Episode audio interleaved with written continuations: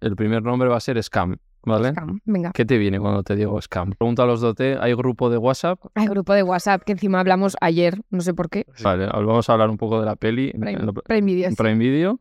eh, en 240 países he visto, ¿no? Sí, es- No sé, yo te, te veo y digo, Nicole, a los 21 años, ya lo con culpa mía. Pues tú misma te estarás diciendo, oye, un saltito para el charco, para el otro lado. no, total, sí, ese es, ese es mi Yo- sueño. En Estados Unidos, la carrera de Emma Watson como fiel a su persona, De sus valores y así, ¿no? eso es me, me quiero guiar. Porque creo que las mujeres que vienen de la generación ahora, las de 16, todas tienen mucho más metido lo que es el feminismo, tienen lo que no van a permitir, lo que sí van a permitir, lo que quieren, lo que no quieren. O sea, son unas mujeres hiperempoderadas, Mm. em, que es al final yo creo que a lo que aspirábamos y que por fin se, se, se ve en esas, en esas mujeres.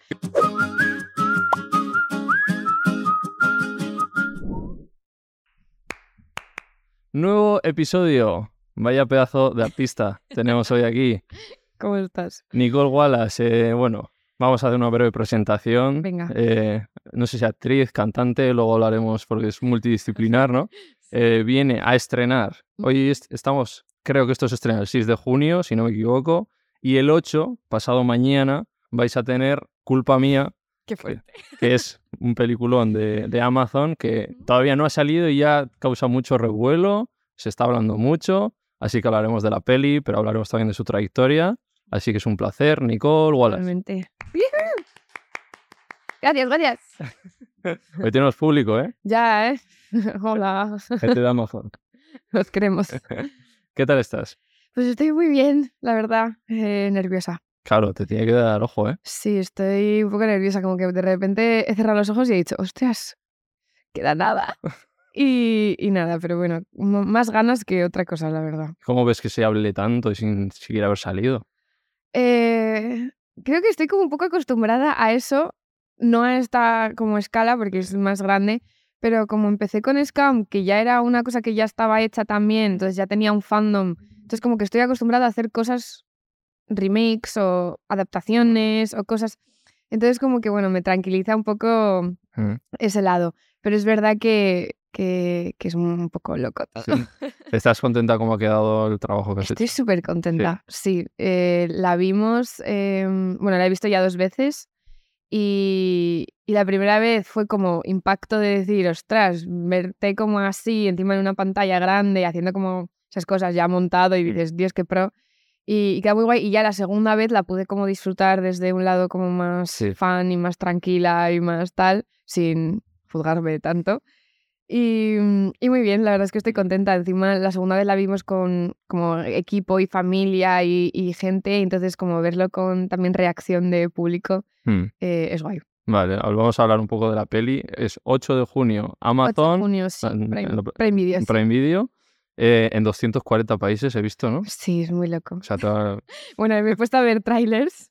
Cuando salió el tráiler lo he visto Claro, en francés, en inglés, eh, mi, mi hermana lo vio en italiano y es muy gracioso. Vale, pues cuéntanos un poco, es de la trilogía de Mercedes Ron, ¿no? Si no me ¿Verdad? equivoco. Sí, eh, la trilogía culpable es culpa mía, que es el primer libro.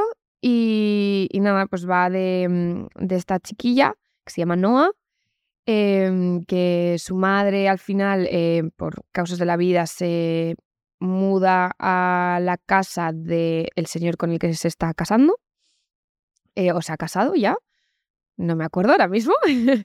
y, y entonces, pues, eh, Noah vive un poco el, lo que es cambiar de vida tan drásticamente, encima casa de una persona que tiene mucho dinero y, y- cómo es eso, y conoce a Nick, que es el hijo de este señor, o sea, su hermanastro, y, y él pues también lleva un poco una doble vida y tal, y, y se va pues enseñando cómo, cómo se envuelve todo eso, cómo Noah se mete ahí y lo que... Un poco malote, ¿no? Un poco malote, sí.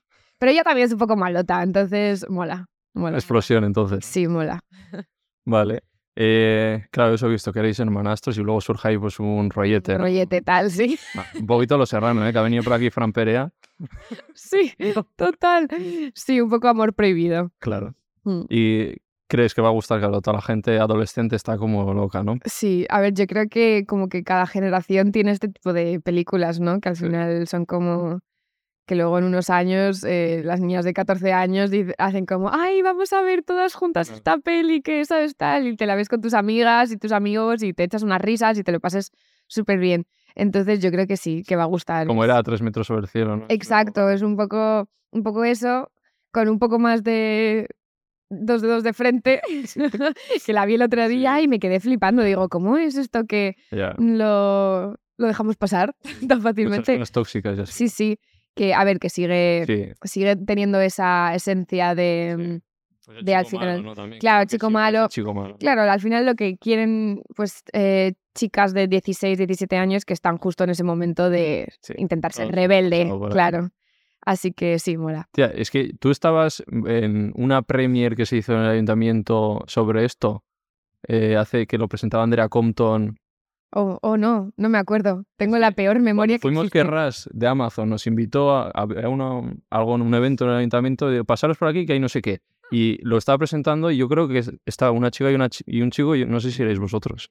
Ah, ¿Y no? Vale. Claro, yo creo que erais vosotros. Y, me, y dije, ah, ¿pero qué, sí. quiénes son? Sí, esta-?" claro, claro, sí. O sea, Pues- estaba ahí. Cada vez que hablabais, había como, no sé, no sé cuántas, cientos, 200, 400 personas ahí aplaudiendo como locas. Y yo, ¿pero quiénes son? Pensaba que eran de Cre- Crepúsculo, o yo qué sé. Sí. Pues no, somos nosotros. Madre Sí, fue mía. muy loco eso. Ese día me acuerdo que me di- volví a casa después, me di un baño y estuve en la, en la bañera así como una hora diciendo, Dios, ¿qué acaba de pasar? Pero ¿Cómo llevabas eso? O sea, ¿cómo gestionas? lo gestiono guay porque tengo como... Mi madre siempre dice que soy como una pequeña Buda. Y me pasa desde que soy pequeña, o sea, es una cosa de personalidad, no de, de yo qué sé, algo. Pero mm, sí, también como he empezado chiquitina, o sea, empecé en este mundo con 15 y, y mi hermana antes también estaba metida, que nos llevamos 8 años, entonces siempre lo he visto desde, desde pequeña. Mi padre también se ha dedicado a esto, mi madre, entonces al final he tenido siempre los pies bastante en la tierra por ellos y, y entonces, pues bueno, lo llevo guay. Es verdad que al final eh, esos momentos de de repente estimulación, gente, eh, la energía, Te sientes todo- una estrella ya no solo que te sientas una estrella, sino que todo el mundo te está dando tanta energía Claro. y entonces para tú eres una persona que tiene que re- recoger toda esa energía y a veces se hace agotador, claro.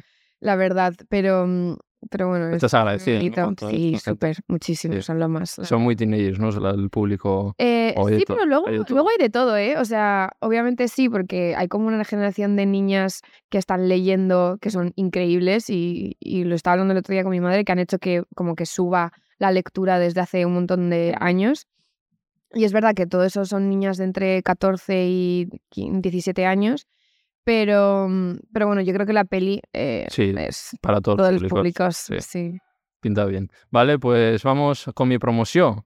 Que tienes por aquí cositas de plátano melón, no sé si conoces. Puedo hacer un opening, Claro. A ver, un haul. tú vas a abrir este que no sé lo que es. Este ya est- este lo abrió la invitada pasada, Melo Moreno.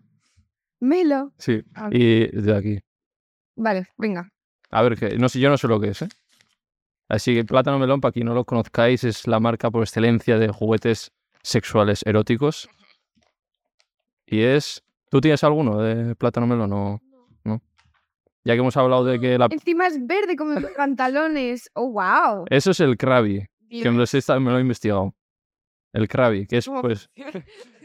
He mirado las instru- Te vienen aquí las instrucciones. Ah, ah, no, en este no. Espera, aquí, aquí. Sí, aquí, aquí. Parece como una gargantilla. ¿Cómo funciona? He mirado y es para tanto para órganos masculinos, para, para femeninos y para compartir. Oh, sí, para parejas. Eso es. Tres velocidades y siete modos de vibración. Cargador incluido. Y dos años de garantía, señores, por si no te, no te satisface lo suficiente. Yo he visto como que aquí puede ir una cosa y luego esto puede entrar en otra. Eso es lo que he visto. Pero es como, esto es como un mecanismo, como... Hay que hacerse un máster No, no, hay que... aprender esto, ¿no? Hay muchas cosas, así que podéis mirar en la página de Plátano Melón y en su web, en Instagram, tenéis como, pues quitamos esto, Esto me lo quedo, ¿no? Es para mí. Te lo quieres llevar, ¿eh? Pero es que... Habrá que aprender. Vale. Me encanta que se llama plátano melón. Es el mejor nombre del mundo. Luego hablaremos de. Porque la, la peli es subida de tono. ¿eh? Es subidita. Es subidita. Vale, tu carrera, que no has empezado ahora, ¿no? Llevas ya mucho tiempo. Bueno, mucha. Sí. Claro, eres joven. Sí, joven. ¿Qué años tienes tú? 21. Vale. ¿De dónde viene Nicole? Para la gente se haga una idea. Padre americano, ¿no? Ujú, Madre española. Em, vengo de un pueblito de la sierra. Y, y, y eso, soy o sea, madrileña. Vale. Me he criado aquí, nunca he vivido en Estados Unidos, pero sí he viajado mucho. Igual, siempre. ¿cuál es tu primera relación con el arte? ¿Cuándo empiezas? Eh, pues desde, desde súper pequeña, a los cinco empecé a dar clases de piano y eh, solo estuve dos años porque me agobié. y luego a los ocho empecé con el violonchelo. No, con los, a los siete empecé con el violonchelo y a los ocho entré en un conservatorio de música, o sea, en realidad es un integrado de música que haces ambas cosas, haces cole normal y conservatorio, pero todo qué junto. Mm. Y ahí entré con la viola, porque no había plaza para el violonchelo. Entonces me quedé con la viola. Y estuve seis años ahí. Entonces, eh, sí, tengo Eso con la música, ¿no? eso con la música. Y la interpretación. Interpretación llegó mucho más tarde, o sea, a los 13 mi hermana eh, estaba dando clases de teatro y ella se metió en un- con un repre y tal porque ella quería ser actriz, en principio, y, y a mí me gustaba, yo había hecho cosas de publicidad, de modelo y tal, porque mi hermana también es fotógrafa, entonces me hacía fotos y al final, pues, Mm. por X y por Y, mi padre también es fotógrafo. Y, y al final, pues eh, empecé a hacer yo castings para probar porque me gustaba y siempre me ha encantado hacer el, el teatro en casa, lo típico que te haces ahí para todos los primos y primas y etcétera. Y al final al, nunca me cogían porque si no tienes los 16 es una movida de papeleo y tal. Y entonces a los 16 me cogieron en Scam. Ya, ¿eh? O sea, lo primero fue. Sí, está- o sea, hice muchos castings Mm. muchos castings, pero siempre me quedaba como a la final o no, o tal, no sé qué, o para, Mm. por- para hacer un papel de una niña de 13 años, coger una niña de 16 que parezca que tenga 13 y, Claro. y para afuera, ¿sabes? Y entonces ya a los 16, por fin, pues... ¿Y mientras sacabas temitas o subías cosas? eh, de música hasta, lo, hasta 2020 no he hecho nada. O sea, lo dejé, me fui de... No terminé el conservatorio, me fui en... O sea, esto es- era hasta segundo de bachillerato y te haces el super... O sea, es como hacerte todo el profesional. Eh, y no lo terminé, me quedaron tres años y me fui a un colegio de, de, de un barrio aquí de Madrid porque pues no quería dedicarme a la música clásica y dije no voy a estar mm, los mis últimos tres años que son los tres años más importantes pues tal y, y yo quería ser bailarina en principio o sea yo, Madre mía, no. yo hacía clases de baile y me quería entrar en conservatorio de, de baile pero muy complicado Sí. y entre medias hacía los castings y me cogieron Claro. para Scam y fue como bueno pues ni música clásica ni baile ah, parece que voy a ser actriz y, y luego ya pues tuve un parón porque terminé en Scam después de la pandemia y tal y mm, enlacé con otra serie y después de esa serie tuve un parón de un año en el que estuve haciendo castings y no me cogían, bueno, un año y medio por ahí. Y, y ahí es cuando me metí en el estudio a, a raíz de Scam, porque en Scam mi personaje cantaba y tal. Y, y me dijeron, oye, ¿por qué no hacemos algo? Intentas hacer música, escribes, tal. Y yo escribía, pero para mí, mis cosas, y nunca lo había intentado. Y ya por fin, pues eh, ese año estuve haciendo música. Ahí salía, salió Bella y todo esto. Exacto. Y ahí es cuando saqué pues tres, tres, tres temitas. ¿Y con discográfica o por tu cuenta? Eh, con discográfica, Ah. sí. Vale. Sí, estoy ahí ahora un poco en parón. Ya. eh, Claro, es que ahora, ¿cómo- ¿tú cómo te denominas? O sea, actriz, cantante. Yo me denomino actriz eh, porque al final es de lo que más curro y, y, y lo que pues, más le pongo tiempo. Sí. Pero es verdad que la música es la mayor parte de mi vida desde que soy pequeña. O sea, siempre es lo que me ha, me ha acompañado y me encanta. O sea, me meto en un estudio y estoy en Ya. casa.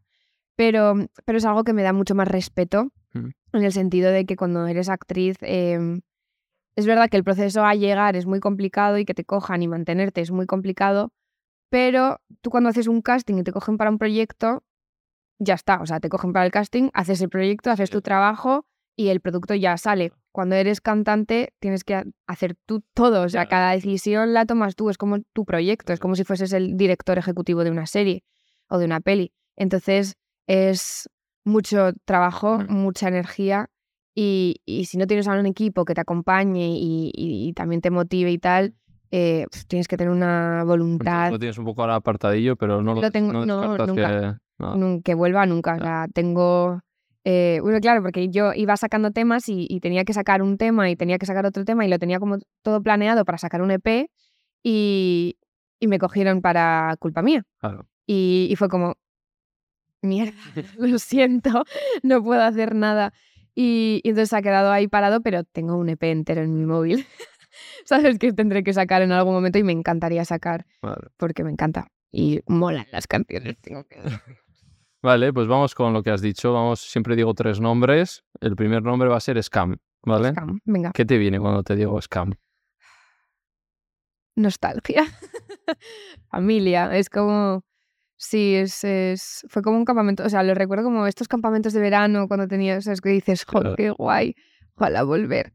Em, y me ha dado unas tablas, o sea, en el momento no me daba cuenta, pero ahora, después de ya haber currado en más cosas, digo, wow, es que estar haciendo de protagonista durante cuatro temporadas seguidas con 16 años, encima con un equipo que nos cuidaba muchísimo y nos enseñaba como todo, súper bien todo, y con unos compañeros que tampoco eran, o sea, que todos habíamos empezado juntos. Entonces, em, pues eso. Muy bonito. ¿Y Nora qué es el Nora. ¿Qué, ¿Qué, te aportó, qué te llevas? Todo, la amo con locura. No sé por qué siempre me tocan nombres con N. Ya, eso te iba a decir, digo, Noa. Noa, Nora, sí. Em, bueno, y Nicole, claro. Y Nicole, claro. La N me la tengo que tatuar en algún momento. Así en la frente aquí. Y eh, Nora, pues me llevo, pues eso, todo lo que me ha enseñado como actriz, que me ha enseñado todos los bloqueos que tengo, eh, me costaba un montón llorar mm. eh, en algunas escenas y tal, todo eso.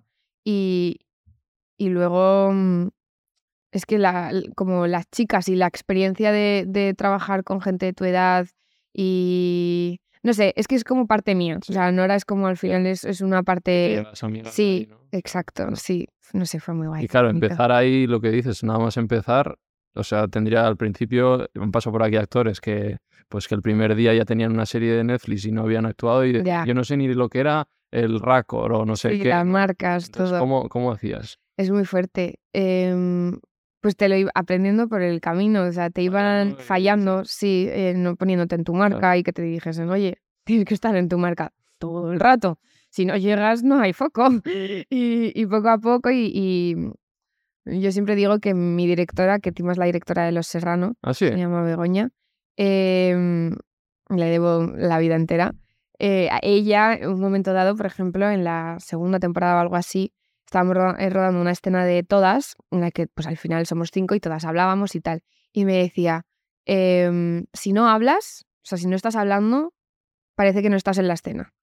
O sea, como que si te estoy grabando todo el rato, solo estás actuando mientras cuando hablas. Mm. Y, y, las reacciones y las tal, cuando no hablas y la escuchas, muy importante.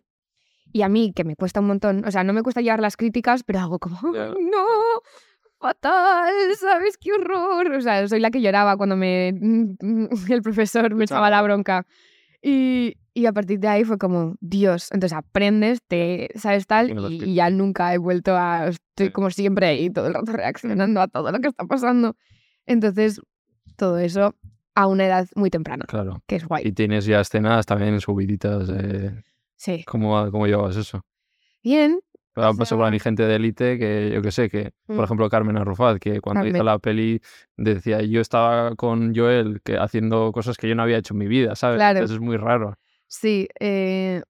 A ver, yo he tenido la suerte de que, de que mi compañero fue Gabriel, que le conocí en Scam, y entonces nos conocemos desde que somos súper pequeñitos. Ah. Y, y había ya una confianza y una tranquilidad como de, pues de que no es raro va a parecer una tontería, ¿eh? Pero conocer a alguien y tener que actuar como que estáis súper enamorados y ya hay una tensión sexual increíble y tal, cuando ni siquiera la conoces y no sabes ni siquiera si te va a gustar como persona, ya saber que esa persona me gustaba como persona y Claro. le podía abrazar, porque ya nos hemos da dado confianza. millones de abrazos. Claro, hay una confianza que, que me dejaba muy tranquila y, y también una cosa, y una cosa que también se ha tenido que trabajar, porque eh, o sea, éramos amigos, pero tampoco en ese plan. Claro, y, y hay que buscar esa tensión y hay que ver cómo... Y teníamos una, pues una eh, coordinadora de intimidad que es la que al final... eh, La Intimacy Coordinator. Sí, intisimissimi. sí, exacto. Ella. Pero Gabriel es el que luego está ahora en Culpa Mía. Claro, Ahí va. Es- Claro. o sea, estabais también en Scam. sí, sí, sí. O sea, no, no rodamos mucho juntos, pero, pero sí. O sea, que ahí se fich- os ficharon, vamos, dijeron estos... Sí, dije, bueno, es que eh, Domingo, que es nuestro director eh, de Culpa Mía, nosotros cuando entramos en el casting nos vimos y yo había estado como la hora antes mirando el Instagram de Gabriel por casualidad y dije, sigue a Mercedes Ron. Y yo, ¿por qué? Y dije, ¡guau! Este va a hacer el casting, está haciendo el casting, está intentando como seguirla si le gusta, tal, no sé qué. Y llegué y me la encontré y yo, lo sabía. Te estás siguiendo. Lo eh, sabía. Sí, sí, bueno, flipas. y, y entonces me lo encontré y fue como, vale, ve, no sé qué. Nos ponemos y nos miramos así Gaby y yo y hacemos como... Y estuvimos tonteando fuera de escena, en plan, en el casting, para Sí. como Ah, que hubiese... Digo, no me digas eso que los fans ahora van a estar... No, no, no. En plan, para que nos cogieran, en plan, ay, tienes algo ahí. Tal. Así. Y salimos en plan, nos van a coger. Qué. Sí, sí. Era toda una estrategia. Pero, mm, pero sí. Vale, y el director, he visto en, ahí en los nombres, Alex de la Iglesia no está por ahí. En la... Alex de la Iglesia sí, es, el, es, su, es su productora, Ah. es Poughkeepsie. Todo me va a gustar seguro, porque todo lo que hace Alex me gusta. Es guay, él es muy guay. Nos hemos quedado eso en Scam, ¿no? Sí. Vale. Y cómo, mientras tanto, mientras tenías, ahí empiezas a tener un éxito, ¿no? Que traspasará redes, ¿no? ¿Cómo viviste todo eso? Em, pues cuando salió la primera temporada no nos dejaron tener Instagram. Bueno, No, entonces, eh, o sea, yo tenía mi Instagram, sí. pero nos obligaron a tenerlo privado y no podíamos aceptar ninguna... ¿Y eso por qué no? Pues porque querían, como había Instagrams de personajes, o sea, era como, uy, era una cosa como todo muy interactiva con Instagram y, y subíamos cosas en el Instagram del personaje a la vez que salía em, como los clips en YouTube. Era como una cosa muy interactiva, muy reality show, muy guay en su momento. Mm. Y, y entonces querían que la gente nos conociese por Nora en vez de por Nicole antes. Que eso a veces pasa que, pues eso, te enamoras del actor y dices, ¡ah, qué guay el actor! Y sigo la vida del actor y luego en realidad como que no entiendes tanto al personaje. Entonces querían que fuera al revés. Y, y entonces estuvimos eh, un año entero con las redes totalmente cerradas mientras pasaba toda esta locura, que fue muy guay porque lo, era como un colchón, era como genial, lo vemos desde fuera, pero no estamos metidos, no tenemos que aguantar cosas y, y aprendemos un poco a gestionarlo desde fuera primero. Y luego ya para la segunda temporada dijeron, venga, vamos a ir abriendo perfiles poco a poco. Entonces me acuerdo que Irene Ferreiro fue la primera que abrió su Instagram porque era su temporada y, y, le empezaba, y estábamos en- haciendo fama. Eh, fuimos a fama a visitar y tal. Y, y- y abrimos las redes ese día y fue como, Dios, ¿qué está pasando? Me empezaron a subir los... Sí. Empezaron a seguir los, segui- los subir los seguidores como de 20.000 en 20.000 y yo diciendo, ¿qué es esto? No entiendo nada. Y yo tenía, es verdad que yo tenía bastantes seguidores para lo que es una persona, tenía como 10.000 seguidores o 8.000 seguidores y de repente tenía 100 100.000 Mm. y yo así. Y no entendía nada. Y. Pero bueno, guay. Tengo. Mi madre es muy momager, ¿sabes lo que es? Em, como madre manager. Vale. Entonces, pero lo hace muy desde fuera, como que nunca se mete, pero siempre está ahí con en el Instagram como bloqueando a gente, Sí. ¿sabes?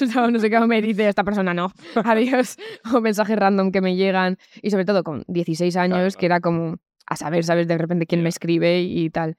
Entonces, em, sí, fue un poco raro, Sí. pero era guay porque como lo estábamos viviendo todos juntos, eh, nos apoyábamos y de repente mm, pues cosas que pasaban, que de repente alguien se ponía a hablar en Twitter mal de uno de nosotros y era como, y a inventarse cosas en Twitter y era como, ¿pero qué está pasando? Y claro, uno le pasaba fatal, pero entonces era como, no, tío, no, no contestes, ¿sabes? Como que... Y, y, luego al final también el equipo de Movistar en su momento que nos ayudó un montón. ¿Y ahora cuál es tu relación con las redes? ¿Cómo las llevas? Me dan un poco de pereza a veces, si te digo la, la verdad. Me encantan, o sea, siempre he tenido... Odio, sí. Sí, total siempre he sido persona de, de, que me gusta hacer contenido y cuando era más pequeña y no tenía tantos seguidores, pues subía como cosas muy graciosas. Eh, ahora me da más, no corte, pero mm, pues eso, más pereza subir tantas cosas.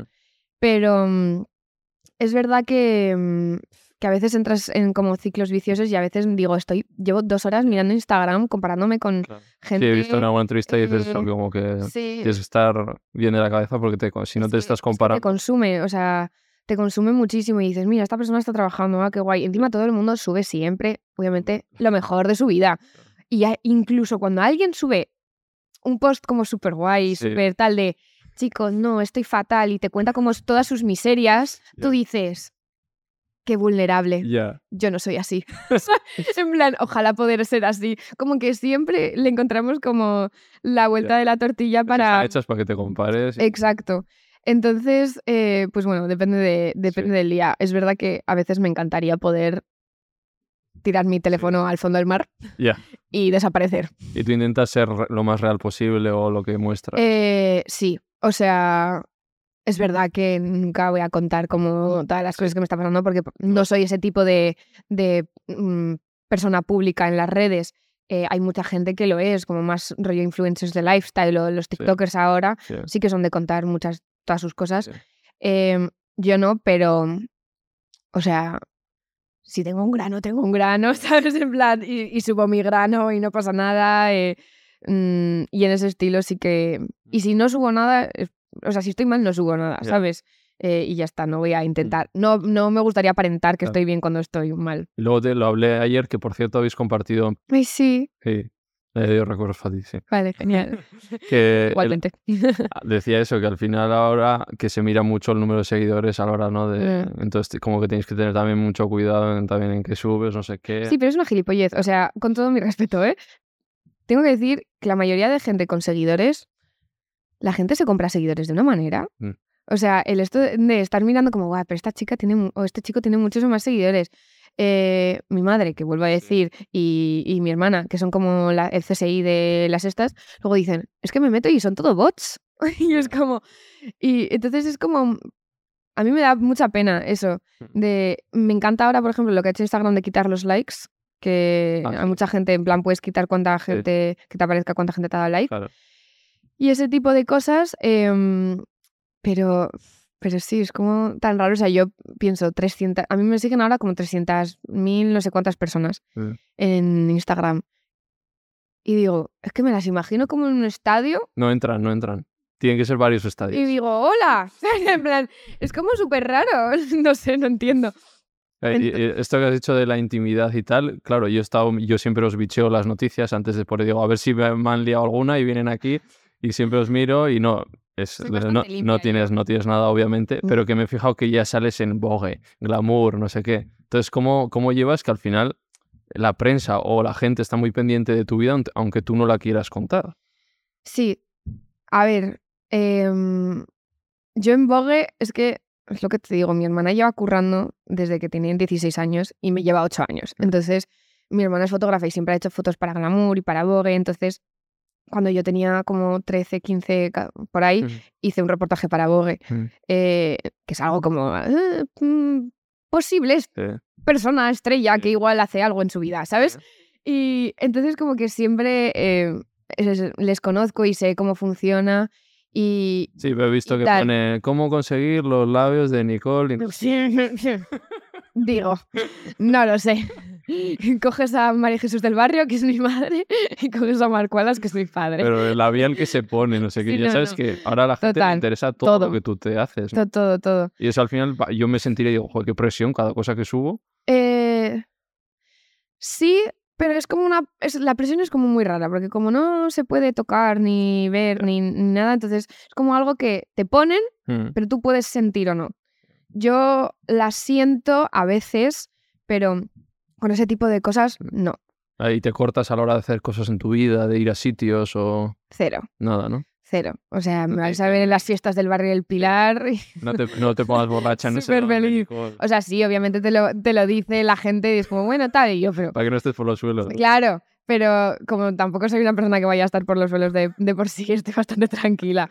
Pero, pero no sé, el otro día fui a un festival de música de, ¿sabes? Eh, Grammy. Vale, sí. Eh, pues Grammy hacía como Grammy X Palestina y, y fui, y claro, es un, es un grupo de gente muy diferente a, a mi persona en general.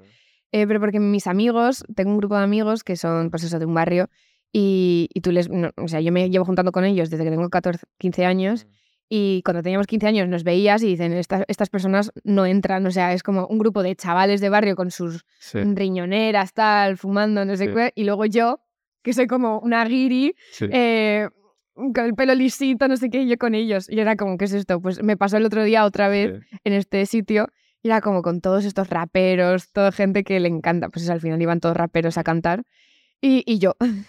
y claro, la gente me veía, me reconocía y flipaba. Y decía, plan, ¿esta ¿eh? qué hace aquí?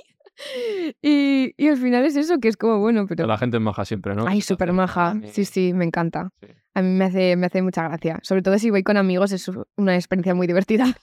Pero ellos se ríen de mí, yo me río de ellos, es divertido. Y luego todo este fandom supongo que andará detrás de con quién estará Nicole, no sé qué. Está- sí. Y te eh, pregunté, escribían DMs también de... eh, son bastante respetuosos. Creo que es algo que ha evolucionado mucho desde, por ejemplo, a, eh, a tres metros sobre el cielo y ese tipo de como más generación.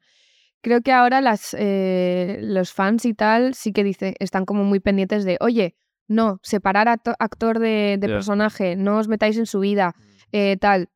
Y yo, por ejemplo, las que sigo en, en Twitter, que sigo a muchas de, de mis fans, Sí, eh, mm, están muy pendientes todo el rato de que la gente no se meta en nuestra vida. Es verdad que obviamente siempre van a cotillear, siempre va a haber un shipeo y, y me encanta. O sea, yo me lo paso pipa viendo en los comentarios como, mirad cómo le ha cogido de la mano. Y, y yo como, sí, ¿sabes? Pero, mm, pero eso, me lo tomo desde, desde, desde la risa y desde divertido. Vale, y acaba Scam, ¿cómo viviste todo eso? De... Muy triste. La verdad es que fue como un poco... Encima me pilló terminando el segundo de bachillerato. Hice segundo de bachillerato a distancia y, y me pilló con la EBAU justo antes de la EBAU. O sea, acabamos en diciembre y junio tenía la EBAU. Y uy, pandemia en marzo. Joder. O sea, fue como un año un poco loco. Eh, eh, siempre digo que, bueno, siempre digo, nunca lo he dicho, pero lo digo ahora. Lo- siempre lo digo a mis amigos, claro.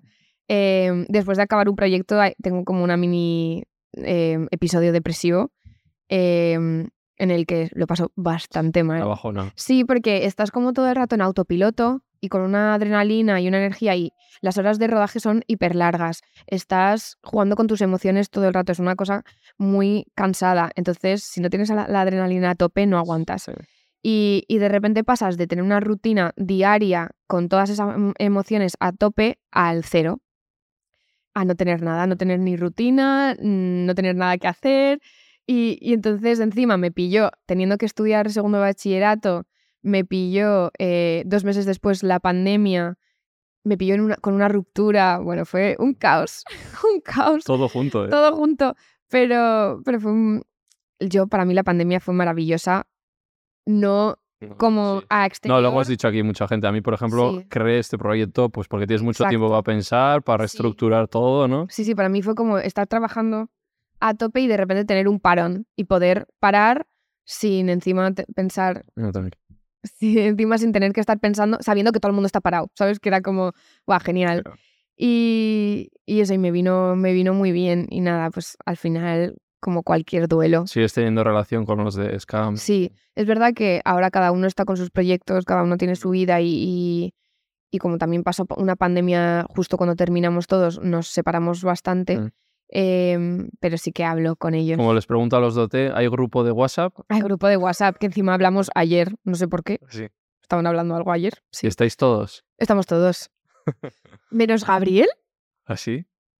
debería chequearlo. Gabriel es muy de irse de grupos. Sí. Cuando hace grupos de repente se va, dice "Ah", y se va de un Si grupo. me queréis, escribirme. Sí, exacto. Gabriel es muy así. Entonces no sé si está. Debería. Vale, pues primer nombre hecho, vamos con el segundo, que es el tema de hoy. Culpa mía. ¿Cómo te llega ese papelón? Eh, Nicole, hay un casting, grábate. ¿De quién? De... Eh, mi repre Mm. eh, me mandó la separata, hice un self-tape. Que encima siempre me pasa, no sé por qué, que los self-tapes que... Bueno, no es verdad. No, no es verdad. Iba a mentir. Eh, pero muchos self-tapes que no me trabajo un montón o digo como, igual es por la presión, luego son los que al final mejor me salen. Porque voy más tranquila y digo, bueno, tal, lo hago, no tengo tiempo, bueno, lo hago y lo mando. Y, y entonces, pues nada, lo mandé, me llamaron para un callback, hice el callback, me pensé que me salió fatal, o sea, dije, esto Mm. me ha salido como el culo. O sea, no me ha salido mal, pero digo, tampoco me. Mm. Me volvieron a llamar, hice un casting de, de química con un chico, eh, y luego hice al día siguiente o unos días después un casting de química con Gabriel. Hay una mosca que me persigue. Nunca hay aquí moscas, ¿cómo es posible? Y, y ya cuando hice el casting con Gabriel, eh, a él ya le tenían cerrado, creo. O hice dos castings, no me acuerdo. Pero yo sé que a él le habían cogido, le cogieron antes que a mí. Vale.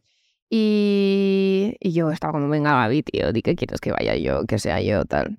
Entonces, y luego ya me cogieron a mí. ¿Y cómo vivís? O sea, ¿tú sabías la dimensión que iba a tener, el proyecto que era? Yo sí, o sea, yo a, como al segundo casting o tal, me, me empecé a intentar buscar lo típico que Sí. es. Te dicen que está basado en un libro, pues Claro. empecé a intentar buscar el libro.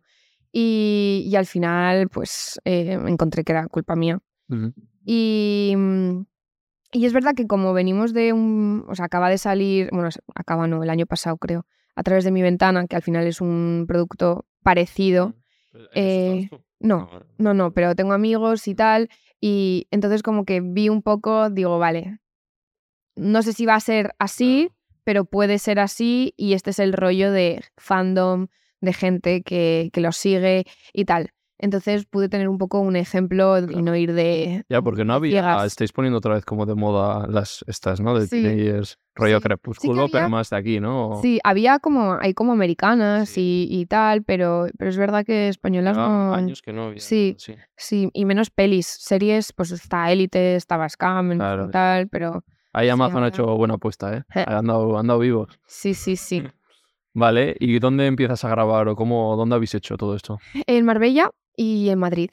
Estuvimos eh, un mes en cada sitio más o menos. Es muy divertido, Sí. la verdad. Estuvimos rodando el verano del año pasado y, y fue con unas vacaciones en que está Marbella. ambientado en Estados Unidos o... No, está, está ambientado en, vale, en- vale. no se dice, donde, donde está un sitio de Vale. playa. Ah, vale. Sí. Y, y eso fue como unas vacaciones en Marbella durante un mes súper divertidas mientras rodábamos. Encima nuestros findes ahí en la playita, tal, muy divertido, la verdad. Y luego es verdad que el mes en Madrid fue un poquito más duro porque hacía mucho calor, mucho calor pleno agosto. Y, y eso. Yo soy Tim Miguel y me gusta mucho. ¿Tú eres Tim. Haley? Bueno, puedo defender.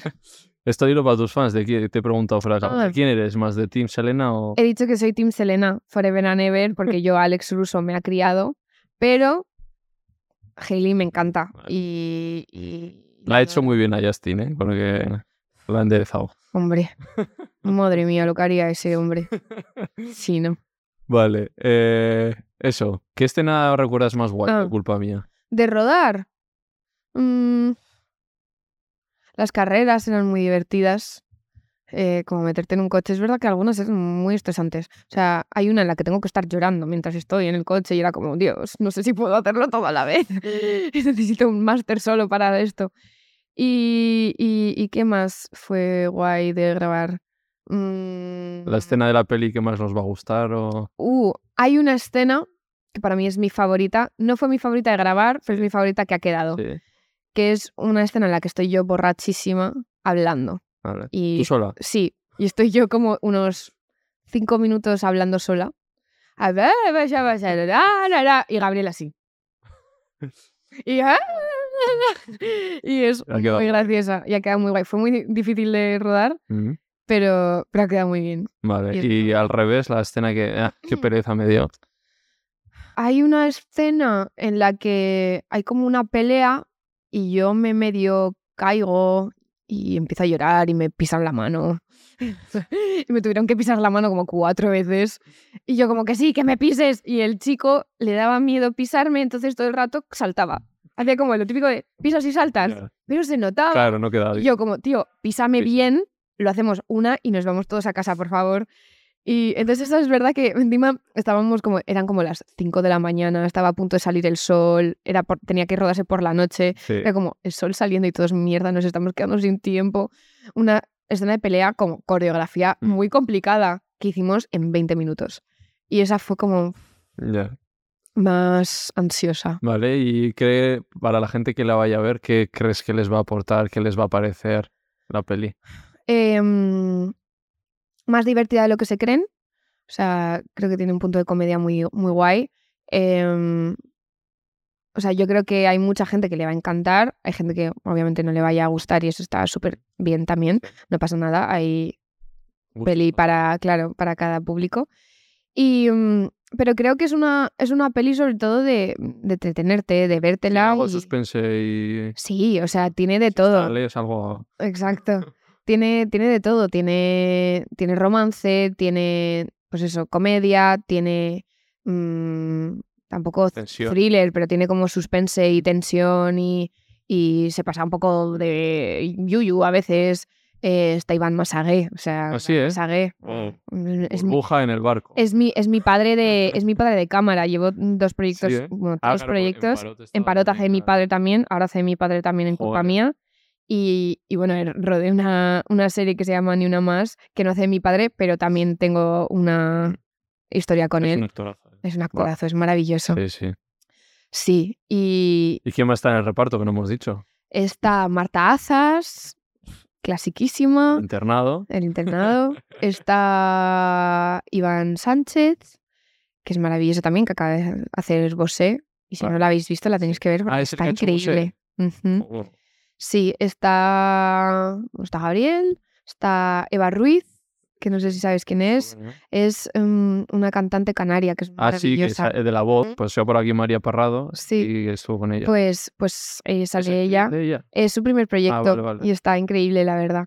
Así que está ella, está Adriana Ubani, que es una actriz que está ahora, bueno, está haciendo ahora eh, Amares para siempre, Vale. que también está maravillosa. Y, y Víctor Barona, que es un actor mexicano, que es lo más, de lo más, de lo más. ¿Y, ¿y quién más? Creo, ah, bueno, y eh, Fran, que hace de mm, un malote súper guay, que también vais a flipar. Ese sí que da miedo. Yo creo que es el personaje que más miedo da de todas. Vale, Sí. pues dejamos culpa, el- culpa mía. Luego, como has dicho que hay una trilogía, ¿va a haber más, más pelis o...? Pues No en nada. principio no sé, estamos, yo ¿Eh? creo que yo creo que es que hasta que salga Claro, y se vea qué tal, si gusta, si no gusta, em, El pero público lo pedirá, claro. lo- ojalá, Claro. ojalá pedirlo, si os está pedirlo. Déjalo en comentarios. Exacto. Vale, eh, segundo nombre, vamos con el tercero. Pilares importantes de tu vida. Uh, me gusta. Pilares em, como personas o general personas. Mi madre, mi hermana, eh, iba a decir mi perro, pero mi perro me da más an- ansiedad que otra cosa. Es perrillo. Tengo un perrillo de dos años que Ah, sí. sabe, ¿sabes los Looney Tunes, el demonio de Tasmania? Sí. Pues es eso en perro. Pero cuando es bueno parece Dobby. Vale. Entonces es como Dobby cuando está Dobby malo, Dobby malo. Eso y el demonio de Tasmania todo junto en un ser. Es muy complicado. Eh, Luego, amigos, has dicho los de siempre sí, o mis- mi grupo de chavales, mis amigos, que ¿no los... de la profesión o influencers o... Eh, sí, eh, mi mejor amiga, Marina Reche. Ah, vale. Ya lo he visto algún, en algún concierto. Sí, mi, uno de mis pilares también más grandes que tengo, que más, Bueno, mi mejor amiga, de, tengo mis mejores amigas, tengo un grupo de amigos, o sea, soy, estoy como, soy bastante abundante en, en personas que, que me apoyan y, y me quieren, la verdad. Eh, mis mejores amigos de cuando soy chiquitina, del, del cole, Mm. que tengo como tres, de, Mm. de toda- tres amigas de toda la vida. Y mm, Vale, sí. me- sí. Vale, pues vamos a ir acabando, todavía nos queda un poquillo. Diréis que corta. Bueno, es que esta chica tiene mucha agenda, una, una agenda muy apretada. Es lo que hay. Yo me quedaría aquí. Ya sabéis, toda la eh, tarde. estas son largas, pero bueno, no pasa nada. Eh, vamos a ir a de cara un poco al futuro, ¿vale? Venga. Me interesa cómo te proyectas tú, qué ambiciones tienes. Pues seguir trabajando en lo que me gusta, ir poco a poco. Me encantaría poder llegar a un momento en el que pueda elegir los proyectos como con cabeza y Mm, porque quiero ir por aquí y esto Sí. me lleva por aquí. claro. Em, con muchas ganas de, pues ahora mismo, de sacar culpa mía, de, de sacar eh, la otra serie que tengo em, y de pues buscar un hueco donde pueda hacer música en algún momento y, y- y bailar. Llevo mucho tiempo sin bailar y me da mucha pena. Pero, pero sí, me gustaría hacer más cine eh, que series, que a mí la- las series me, me encantan y es, eh, es muy guay para poder hacer un, un personaje y, y- Sí, y llevarlo como claro. fondo, como actriz. Pero te ves más en Pero em, es que es, es muy cansado. Las, las series son, son matadoras. O sea, Sí. eh, pues terminé en febrero de, de rodar y me he tenido que ir a Costa Rica tres semanas para recuperarme. Así que, así que sí, pero no sé, que A ver, luego tienes 21 años. exacto. Eh, o sea, No sé, yo te, te veo y digo, Nicole, a los 21 años ya lo está petando con culpa mía. Pues tú misma te estarás diciendo, oye, un saltito para el charco, para el otro lado, no, total, sí, ese es, ese es mi, ese es mi sueño. sueño. Sí. Estoy ahora, me fui a Los Ángeles eh, el mes pasado y estoy ahí intentando, pues, reuniones y tal. ¿no? Y- sí, sobre todo reuniones y conocer gente para que te pongan cara y sepan que existes. claro. Eh, el inglés entiendo que ya va de base, ¿no? Sí, claro, tengo esa ventaja. Eh, es verdad que al final es mucho más fácil cuando tienes una trayectoria en, por ejemplo, España, ir a Estados Unidos desde, desde aquí, teniendo ya un nombre, Claro. que empezar de cero. Más, ¿no? Exacto. Sí, sí, ojalá. Em, pero sí, a ver qué tal. Es, es complicado, es, Sí. un- es, un, es muy competitivo. Depende de tantas cosas, ¿no? Sí, no casi ya ni de ti, o sea, Sí, pero bueno, estuve, estuve en Cannes el, el fin de pasado. Mosca. Y, hice la alfombra y detrás mía había una señora muy bajita echándome todo el rato. Y yo, señora, he venido aquí para hacerme esta foto, por favor, déjeme hacer la alfombra tranquila. Y me giro y está Kate Blanchett detrás mía. Y yo, perdóname, te beso el suelo, o sea, me voy corriendo, lo siento muchísimo. Y, y fue como verlo como de repente tan Ya. cerca, pero también tan como lejano. mm. y lo vas a seguir Mucho formándote, respeto. quieres seguir formándote. Sí. Sí, bueno, llevo, me, me apunté a un, a un intensivo este, estos meses para como digo, bueno, como estoy como de promo, tampoco tengo mucho que hacer, tal, no sé qué. Y, y no he ido. Y Mm. lo estoy pagando y no estoy yendo. Es muy triste.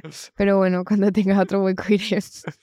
Vale, y, y acaso hablo de actrices, te quería preguntar quiénes son tus referentes o a quién aspiras a ser como tal, ¿no? Vamos primero con Estados Unidos y tal. Mm, en Estados Unidos, la carrera de Emma Watson como fiel a su persona, Mm, De sus valores y así, ¿no? eso es me, me quiero guiar, creo que es la guía y, y el ejemplo perfecto. Eh, es verdad que ella pues, mm, se decidió tomar un tiempo de, de actuar y tal, que oye, quién sabe si un día se necesita, pues se necesita. Pero, pero como persona, ella, como trabajos, a ver, Zendaya también es una persona que me, me maravilla y creo que ha hecho un trabajazo de Disney Channel, como de ir evolucionando con su público y, y con esto que me, me encanta. Y luego ya más como de, de locura, Meryl Streep es como de trabajo y Kate Blanchett son dos que me que como curro y lo que hacen en cada proyecto me fascina. Vale, ¿y de aquí? De aquí, mm, mm, mm, Adriana Ugarte, que tuve el placer de trabajar con ella, es maravillosa. O sea, se- lo profesional que es, cómo trabaja, lo buen- buena persona encima que es y lo maja que es con todo el mundo. Em, Blanca Portillo, que también pude currar con ella, em, también es maravillosa. es La otra como- blanca. Sí, ¿vale? eh, Blanca Suárez, sí. Pero Blanca Portillo es como la Meryl Streep española. Entonces, como, pues.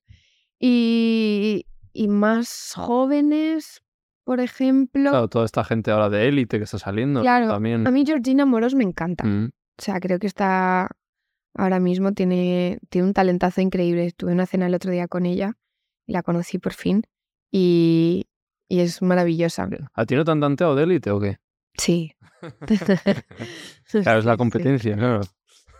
No, pero no sé ya por qué temporada al- el están como... El papel que hace, ¿cómo, cómo se llama la chica rubia esta? Valentina. Eso es. Valentina. Te Sí, esto te nos, nos comparan un Vale. montón. Sí. Eh, sí, a ver, es un personajazo, la verdad.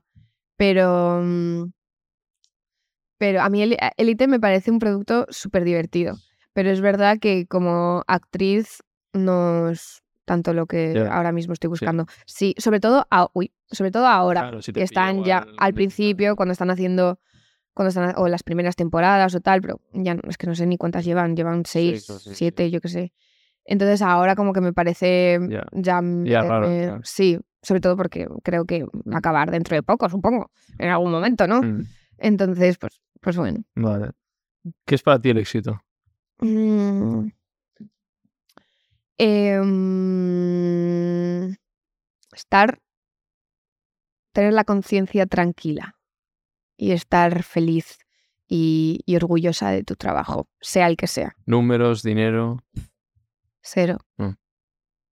No. O sea, creo que eh, una persona que tiene, o sea, una persona que es feliz, y no digo feliz como hay que ser feliz, porque ser feliz es imposible, em, pero una persona que, que gestiona sus emociones, que, que tiene una familia y, una, y un grupo y una red que le sostiene, que hace lo que le gusta, creo que es mucho más exitoso que, que cualquier otra Que puedes persona tener números, pero luego en tu vida ser un infeliz. ser súper miserable. Claro. Y yo creo que muchas veces Sí. la fama y el dinero te hacen muy Se miserable. corrompe. Sí. sí, así que no. Vale, y antes de las tres últimas preguntas que ha dado todo el mundo, has hablado de Emma Watson, un tema que quería sacar, ya he hilado perfecto, que es el feminismo. Ay, creía que ibas a de- decir Harry Potter y estaba súper feliz. Sí, pero luego en pelis luego te preguntan pelis. vale. Eh, feminismo. ¿Qué, qué ha supuesto para ti el feminismo? Eh, una parte muy importante de mi personalidad y de mi, y de mi ser. Mi madre es súper feminista y me la ha inculcado desde súper pequeñita. Entonces, encima me he criado en una casa con mujeres, con mi madre y con mi hermana. Y, y creo que, creo que, o sea, va a sonar muy raro, ¿eh?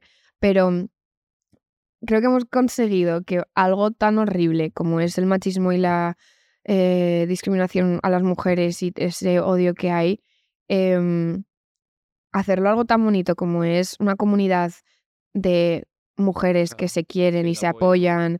y se respetan y, y se buscan y, y están ahí, Mm. es súper bonito. Y, y para mí, pues eso, una conexión con, con el ser humano Mm. eh, que tengo al lado Mm. en mi día a día. lo cuentas o te buscas apoyo, ¿no? Claro, exacto. El, el poder estar de fiesta y entrar en un baño, Mm. que es como la cosa más mm, del día a día, ¿no? Estar de fiesta, borracha, entrar en un baño y ver a una chica llorando y, y entrar y decir, tía, ¿qué pasa? Y borracha empezar a contarnos todos nuestros dramas y de repente estar todas siendo mejores amigas y que obviamente es parte del alcohol, pero que si no, que si no hubiese alcohol en esa situación también pasaría.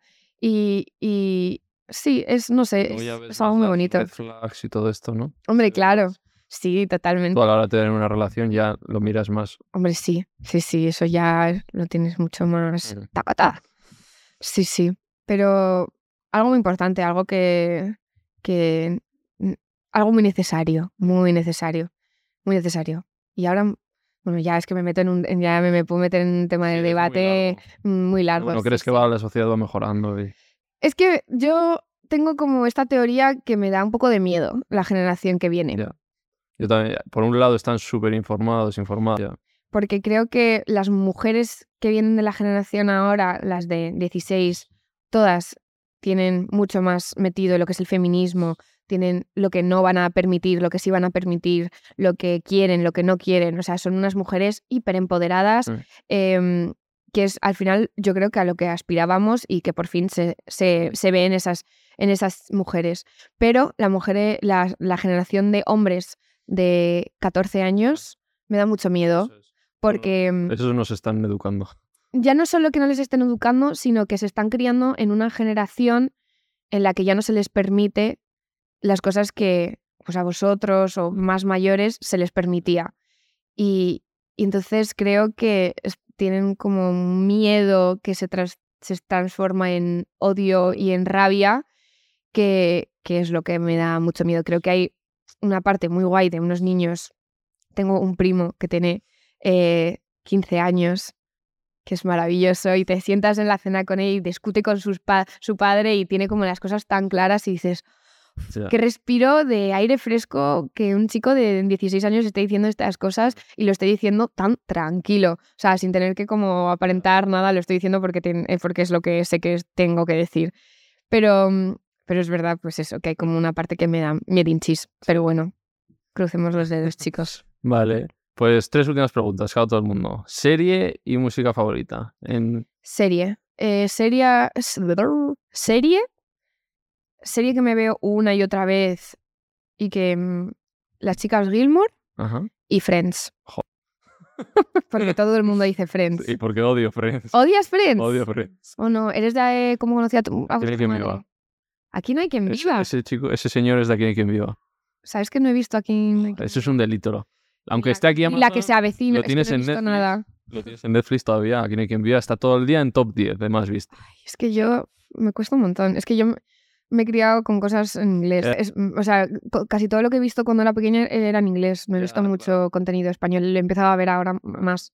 Pero Y luego Harry sí. Potter, que has dicho que te que es mi ¿eh? película favorita, Sí. soy como la persona más friki. ¿Cuál es la de todas la que más? Es que eso va por épocas. O sea, eso depende del mood. No, hay una, no hay una favorita. El prisionero de Azkaban me encanta. Sí. Igual la peor, ¿eh? ¿Sí? Sí. No, Sirius Black es el mejor.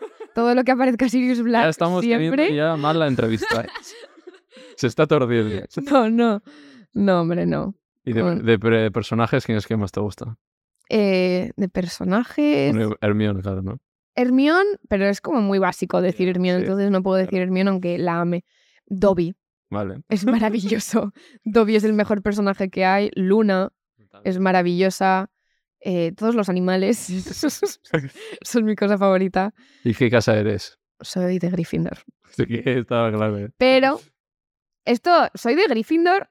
He hecho el test ¿Sí? de Pottermore oficial y soy Gryffindor. ¿Sí? Pero tengo un poco de Slytherin. ¿Sí, eh? Soy un poco Harry Potter. Sí. Sí. Yo soy Hufflepuff. ¿Tú eres Hufflepuff? Te pega un montón ser Hufflepuff. Mi hermano es Hufflepuff. Sí. Me encanta Hufflepuff. Y me gusta el personaje, el que hace luego de Crepúsculo, Claro. que se lo carga rápido, pero bueno. ¿Cómo se llama? Eh, Ro... Algo con... Robert, Pa-. Ro- Robert Pattinson. Robert Pattinson, maravilloso. Está increíble en Batman. Y, y en... Vale, vale. también. Sí, Pues sí. Harry Potter y series hechos, vamos con la música. Música. ¿Cuál es ¿Qué la pregunta? ¿Qué es tu tu música favorita a día de hoy? Tu playlist de Spotify. Yo es que no tengo play- no hago playlist, no soy ese tipo de persona. Soy tipo de persona que le da like a las canciones y luego le da aleatorio y Ajá, porque claro, a veces no sé en qué mood estoy. ya. Entonces mm, prefiero darle y que de repente algo me sorprenda y diga, ay, me apetece escuchar esto, que intentar encontrar una playlist que eh, ¿Qué suelo escuchar? Mira, queda bien con tu amiga, hombre.